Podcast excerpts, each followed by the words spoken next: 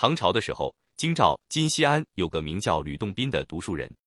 吕洞宾饱读诗书，满腹经纶，本来打算考取功名，但曾多次参加进士考试，却都没有被录取。那时，吕洞宾已经六十四岁了，觉得自己这一生庸庸碌碌，很没面子，于是整天躲在酒家饮酒浇愁。有一天，吕洞宾在酒家遇到一位叫汉钟离的道士，汉钟离用法术让吕洞宾进入梦境。在梦中，吕洞宾高中状元，高官得做，仕途顺畅，一路青云直上，当了十年宰相，权倾朝野，一人之下，万人之上，过着锦衣玉食、荣华富贵的生活。不料后来得罪了皇帝，背叛充军，妻子和儿女都被卖作奴隶。醒来之后，吕洞宾终于茅塞顿开，领悟了人生如梦的道理。同时，汉钟离又时是吕洞宾，对他进行了一连串的考验，看他是不是具备了求道的决心。汉钟离对吕洞宾说：“你这个人骨节不坚，志行未定，若想成仙，恐怕还要再过几辈子。”说完就走了。吕洞宾听罢，样样不乐地回到家中，一看家里人全死了。此时的他毫不悲哀，转身就去买棺材。但再回到家里一看，全家人又都完好如初的活了过来。这是第一世。吕洞宾到市场上去卖东西，价钱已经说定了，买主却中途突然反悔了，只肯给他一半的价钱。吕洞宾也毫不争执，连那一半钱也不要，丢下货物就走了。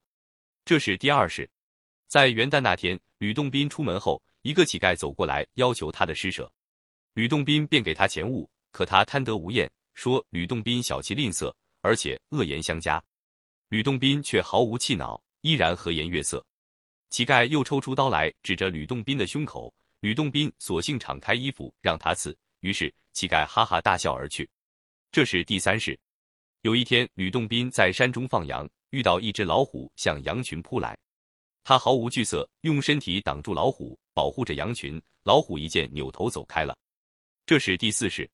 吕洞宾深夜在房中读书，忽然走进来一位千娇百媚的美丽女子，对他极尽挑逗之势。可是吕洞宾却是正襟危坐，稳如泰山。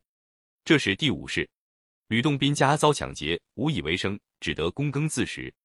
锄地的时候，一锄头下去，突然发现有许多金子，他马上又用土把金子埋上，没拿半点。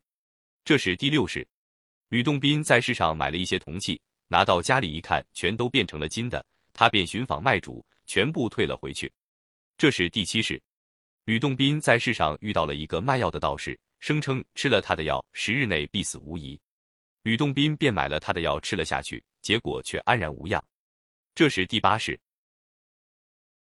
吕洞宾乘船渡河，行至河中，突然河水上涨，风狂浪大，船剧烈的摇晃。可是他端坐不动，将生死置于度外。这是第九世，吕洞宾独坐一室，忽见无数鬼怪，有的打他，有的骂他。吕洞宾一动不动，没有丝毫反抗。又来了几十个厉鬼，压着一个血淋淋的死囚，哭号着说：“你前世害了我的性命，现在我要你偿命，杀人偿命，理所当然。”吕洞宾说完，便寻找刀索。准备自尽，这时忽听空中一声大喝，诸鬼销声匿迹，一人从天而降，便是汉钟离。这是第十世，经过了十世，汉钟离才正式收吕洞宾为徒，最终使他成了神仙。